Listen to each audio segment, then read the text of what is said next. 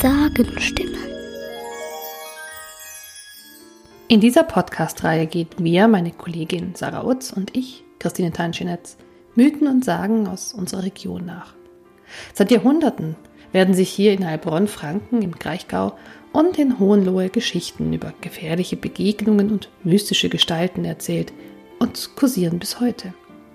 Wir wollen diese Sagen zum Leben erwecken und herausfinden, wo der wahre Kern der Geschichte liegen könnte und was von dieser Sage bis heute andauert. Geschichte hautnah erleben kann man auch in den Ausstellungen im Haus der Stadtgeschichte in Heilbronn, dem Kooperationspartner der Sagenstimme. Zwischen Sinsheim und Sinsheim-Weiler liegt der Steinsberg. Von diesem 333 Meter hohen ehemaligen Vulkan hat man einen weiten Blick in den Kraichgau bis zur Ravensburg nach Sulzfeld, und an guten Tagen sind die Ausläufer des Nordschwarzwaldes zu erkennen. Richtung Norden kann man bis zum Katzenbuckel im Odenwald sehen.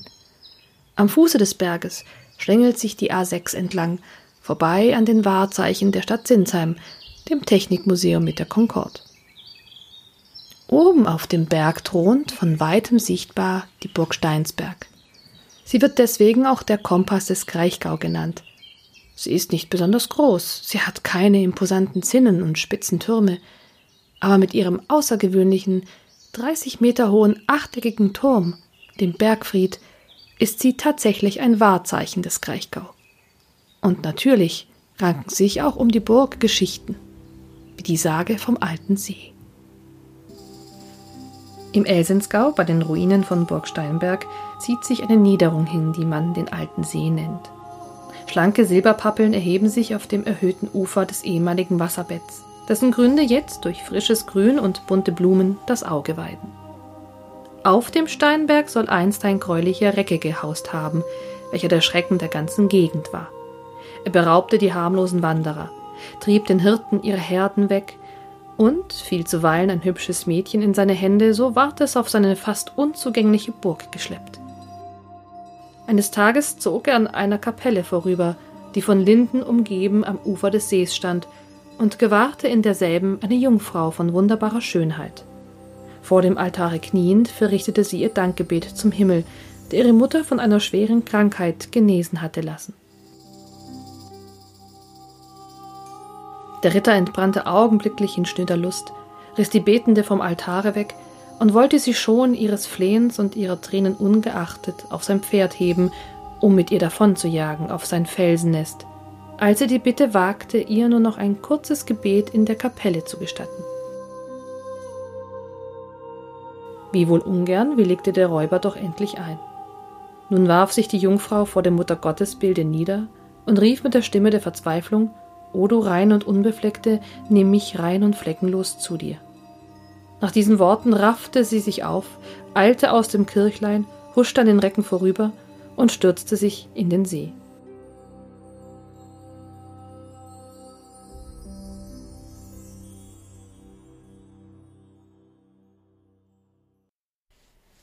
Ein Raubritter soll also der Sage nach auf dieser Burg gehaust haben.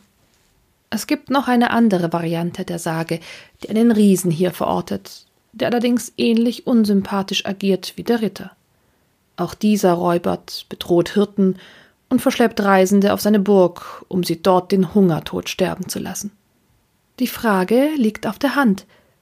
Gab es einmal einen Burgherrn hier auf Burg Steinsberg, der als besonders grausam galt?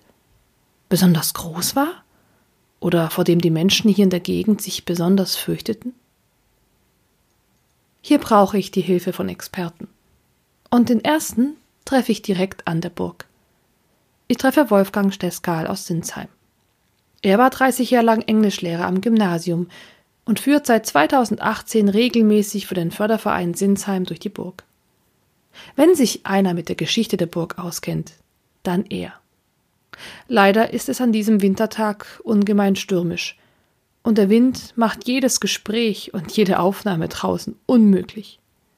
Im Bergfried, dem imposanten achteckigen Turm mit den vier Meter dicken Mauern, finden wir ein geschütztes Plätzchen.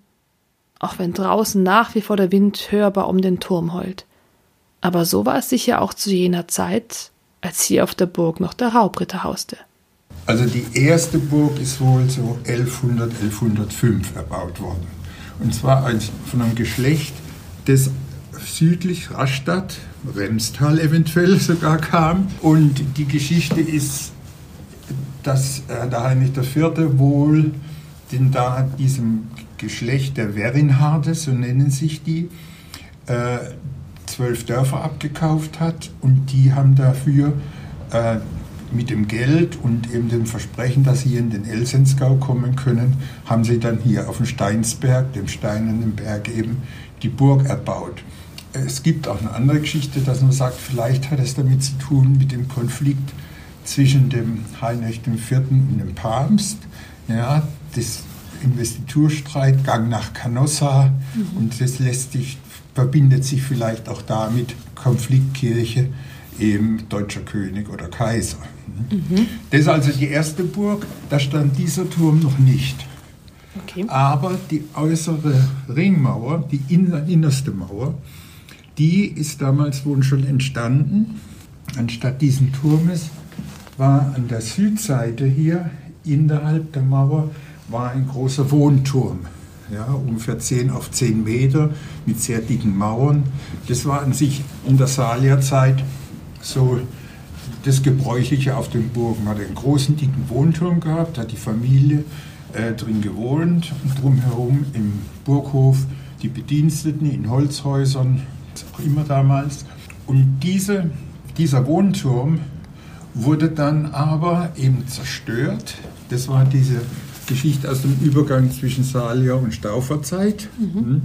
Das ist ja auch, wo Weinsberg 1140, diese Schlacht bei Weinsberg und die Weiber von Weinsberg stattfindet, also dieser Konflikt, weil die, die Salierzeit endet 1125, ja, und die Staufer fangen erst 1138 an. Dazwischen hat man den deutschen Kaiser Lothar von Supplinburg. Und da kommt zwischen Welfen und Staufen sind da diese ganze Konfliktreihe, die da kommt. Und da war das auch in Weinsberg. Hm. Da wird die Burg zerstört. Ja. Man hat dann einen Palast gebaut, weiter drüben, da wo heute der, im Lokal die Küche ist, der Küchenbau ist. Ja, man sieht es im Außenbereich auch an der Mauer. Mhm.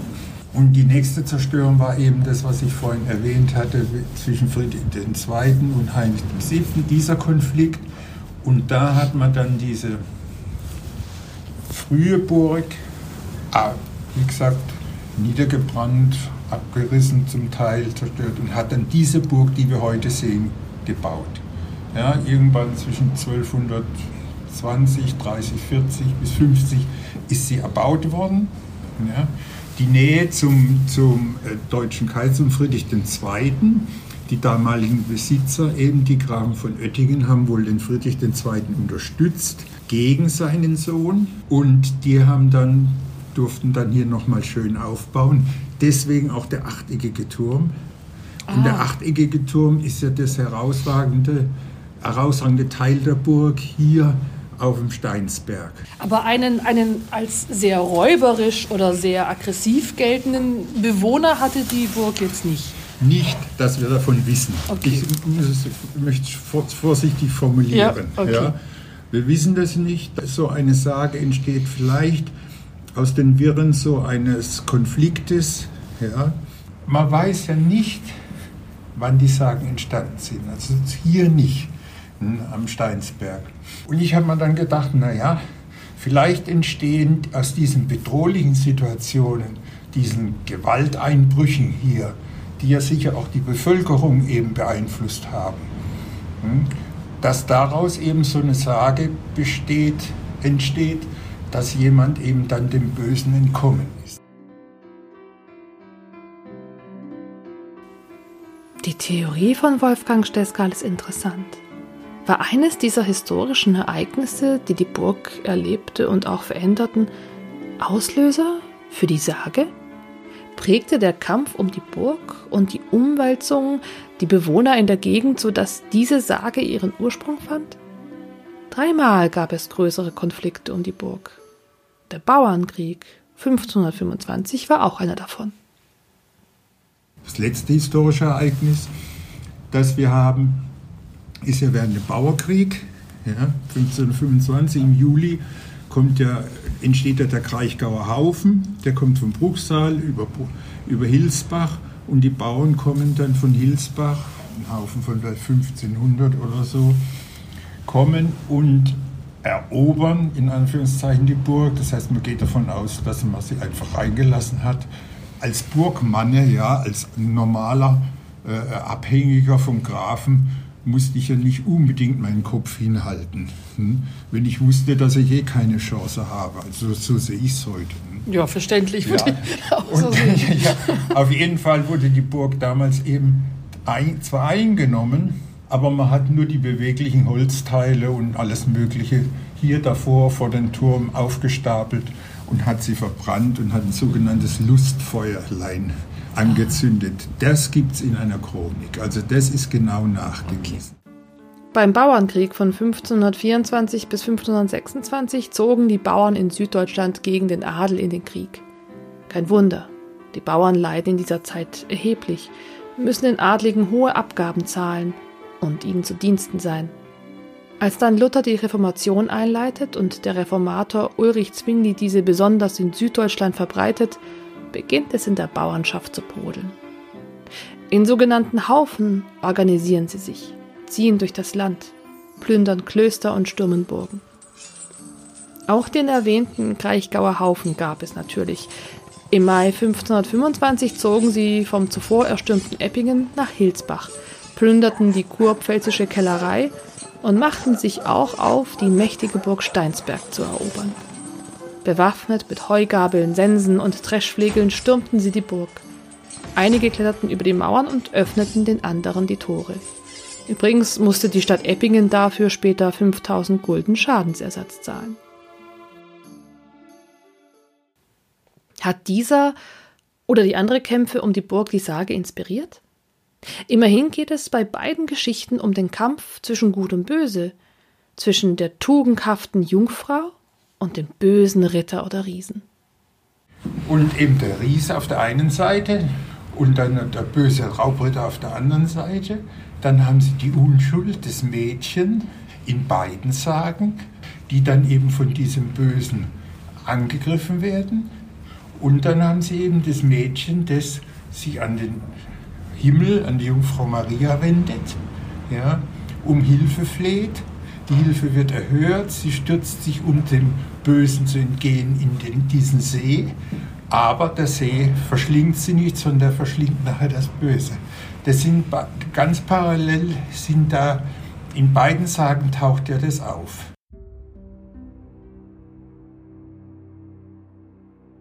Nun warf sich die Jungfrau vor dem Muttergottesbilde nieder und rief mit der Stimme der Verzweiflung, O du rein und unbefleckte, nimm mich rein und fleckenlos zu dir. Nach diesen Worten raffte sie sich auf, eilte aus dem Kirchlein, huschte an den Recken vorüber und stürzte sich in den See. Aber die Fluten wurden ihr nicht zum Grabe, wie von unsichtbaren Händen getragen, schwebte sie darüber hin zum jenseitigen Ufer. Der Räuber, in blinder Wut, will ihr nachstürmen, aber die Wasser schlagen über seinem Haupte zusammen und des Abgrunds Geister reißen ihn hinab in ihr finsteres Reich. Noch jetzt hört der einsame Wanderer manchmal im Dunkel der Nacht dumpfe, wehstöhnende Laute aus dem See, geheimnisvoll rauschen und flüstern die Zitterpappeln und erfüllen das Herz mit Grauen. Ja, am Ende verschlingt der See sowohl Raubritter als auch Riese. Aber wo liegt dieser See eigentlich? Ist vielleicht hier ein weiteres Puzzleteil zu finden? Im Elsensgau zieht sich eine Niederung hin, die man den alten See nennt. So steht es im Sagentext. An anderer Stelle ist die Rede von Wiesengründen der Elsens zwischen Weiler und Sinsheim, in denen früher zwei schöne, fischreiche, jetzt ausgetrocknete Seen waren. Tatsächlich findet sich eine Niederung nördlich von der Burg, die topografisch passen könnte. Der Blick in alte Gemarkungspläne von 1825 beweist, direkt an den Gemarkungsgrenzen von Sinsheim zu Weiler, wo der Ilvesbach fließt, gibt es eine alte Gewannbezeichnung namens im Alten See. Direkt nebenan findet sich heute das Naturschutzgebiet Obere Rauwiesen. in der inzwischen ein neuer See angelegt wurde. Der ursprüngliche alte See aber ist verschwunden. Auf der Karte finden sich noch die Bezeichnungen Oberer Alter See und Unterer Alter See, was darauf hinweist, dass es tatsächlich mal zwei Seen waren. Auf der historischen Karte von 1825 ist der See jedoch schon verschwunden. Heute ist dort, wo der untere alte See war, noch ein trockengelegtes Geviert zu erkennen. Die Burg Steinsberg ist von dort gut zu sehen. Nebenan schlängelt sich die Landesstraße L550 von Weiler nach Sinsheim. Wenn hier der alte See war, in dem Jungfrau, Riese oder Raubritter versanken, dann müsste auch hier in der Nähe die Kapelle gewesen sein. Denn, so besagt es ja die Erzählung vom Ritter, eines Tages zog er an einer Kapelle vorüber, die von Linden umgeben am Ufer des Sees stand, und gewahrte in derselben eine Jungfrau von wunderbarer Schönheit. Die einzige weithin bekannte Kapelle ist aber die St. Anna-Kapelle. Die heilige Anna ist die Mutter der Jungfrau Maria, also die Großmutter Jesu. Würde gut zum Inhalt der Sage passen, denn Anna wird auch als Schutzheilige der Mütter verehrt und soll auch gegen Krankheiten schützen. Die St. Anna-Kapelle steht aber in unmittelbarer Nähe zur Burg auf dem Berg und nicht an einem See. Sie wurde 1515 anstelle eines Bildstocks errichtet. Zwischenzeitlich war sie verfallen und wurde 1747 wieder aufgebaut. Man kann sie heute besichtigen und sogar Hochzeiten feiern. Von einer Kapelle am See aber ist nichts bekannt, auch nicht im Stadtarchiv Sinsheim. Doch dort bringt mich Archivar Dr. Marco Neumeier auf eine neue Spur. Unter dem Burgherren der Burg Steinsberg wird auch ein Ritter geführt, Reinhard von Sickingen, auch Schwarz Reinhard oder der Schwarze Ritter genannt. Er wurde laut Chronik vom Pfalzgraf Ruprecht I., später Kurfürst der Pfalz, 1356 als Amtsmann und Verwalter der Burg eingesetzt. Die Pfalzgrafen kauften die Burg Steinsberg zwischen 1329 und 1338. Viel ist leider von diesem schwarzen Ritter nicht bekannt oder seinem Treiben auf der Burg. Auch nicht, warum er Schwarz Reinhard oder Schwarzer Ritter genannt wurde. Das Wappen derer von Sickingen ist jedenfalls ein Ritterhelm mit einem schwarzen Schild und einem Schwan. Es gibt mehr Aufzeichnungen von Reinhard I. von Sickingen, der 1446 Bischof von Worms wurde. Aber dieser wird wiederum nicht mit der Burg Steinsberg in Verbindung gebracht. Sickingen, das gleichnamige Stammhaus, ist heute ein Teil des Ortsteils Flehingen der Gemeinde Oberderdingen im Landkreis Karlsruhe. Haben wir hier unseren schwarzen Ritter gefunden? der sich in der Sage als räubernder und lüsterner Raubritter verewigte? Leider widersprechen sich hier auch die Daten. Während der Ritter laut Chronik der Burg 1356 als Verwalter eingesetzt wird, gibt es eine eindeutige Sterbeurkunde, die den Tod des Ritters auf 1440 datiert. Ein Ritter, der über 100 Jahre alt wird? Wenn man annehmen darf, dass er nicht gerade als Säugling zum Amtsmann wurde? selbst für unheimliche räuberische Ritter eher unwahrscheinlich. Was ist ein schwarzer Ritter überhaupt? Vermutlich war der Begriff schwarzer Ritter nicht das, was wir uns heute darunter vorstellen. Einen mystischen, bösen, unheimlichen Gesellen auf einem schwarzen Pferd mit unheilvollen Absichten. Dieser ist eher durch Romane und Filme geprägt. Eventuell war Schwarz Reinhard von Sickingen einfach schwarzhaarig. Oder man nannte ihn wegen seines Schildes oder einer eher dunklen Rüstung so.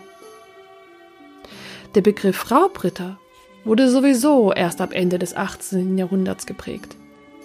Tatsächlich durften diejenigen, die das Gut verwalteten, auch Zölle von Reisenden oder für die Überquerung von Brücken eintreiben. Eventuell kam das Bauern und Bürgern oft genug so vor wie ein Überfall. Was ist also wahr an dieser Sage? Der See hat tatsächlich existiert. Auch die Burg gibt es natürlich.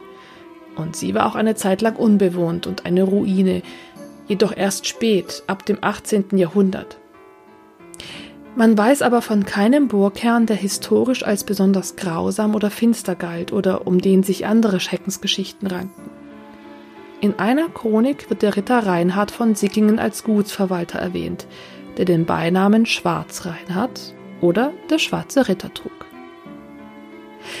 Drei historische Ereignisse haben die Burg und sicherlich auch die Menschen ringsum geprägt und ihnen gewiss auch Angst eingejagt. Auch daraus könnte sich solche Erzählungen entwickeln, die sich um die Burg drehen. Im Lauf der Zeit wurde aus dem Riesen vielleicht der schwarze Raubritter. Der Kampf von Gut und Böse, von Tugend gegen Lüsternheit ist ja oftmals das zentrale Thema von Märchen, damit die Geschichte auch eine Moral hat.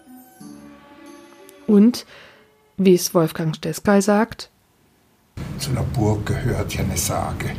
Da gehört, wie man hier unten sieht, wir stehen ja hier im Turm, da unten ist dieses Loch, das beleuchtet ist, das sich Angstloch nennt. Und das, also wenn Kinder kommen, sagen die immer, ah, das muss das Gefängnis gewesen sein, ja, wo die Leute dann eingesperrt wurden.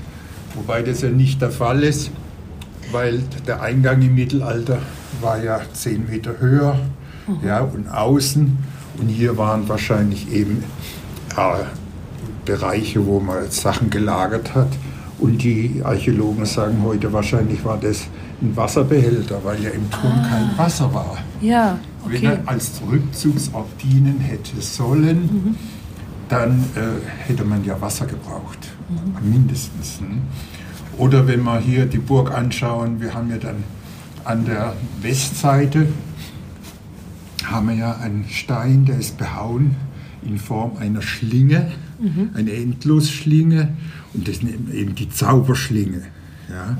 Weil man nicht weiß, wann sie geschaffen wurde, wer sie geschaffen hat, wie sie zustande kam. Und darüber, um sowas rankt sich natürlich immer eine Geschichte. Diese Zauberschlinge, von der Wolfgang Steska hier spricht, ist eine in die Mauer eingemeißelte liegende Acht. Manche würden sagen, sie sieht aus wie die Solette von Mickey Mouse. Wer direkt neben dem Eingangstor nach links ein bisschen um die Burg herumgeht, findet diese Zauberschlinge an der Tafel Nummer 13. Manche Experten vermuten darin ein keltisches bzw. vorchristliches Symbol des ewigen Lebens.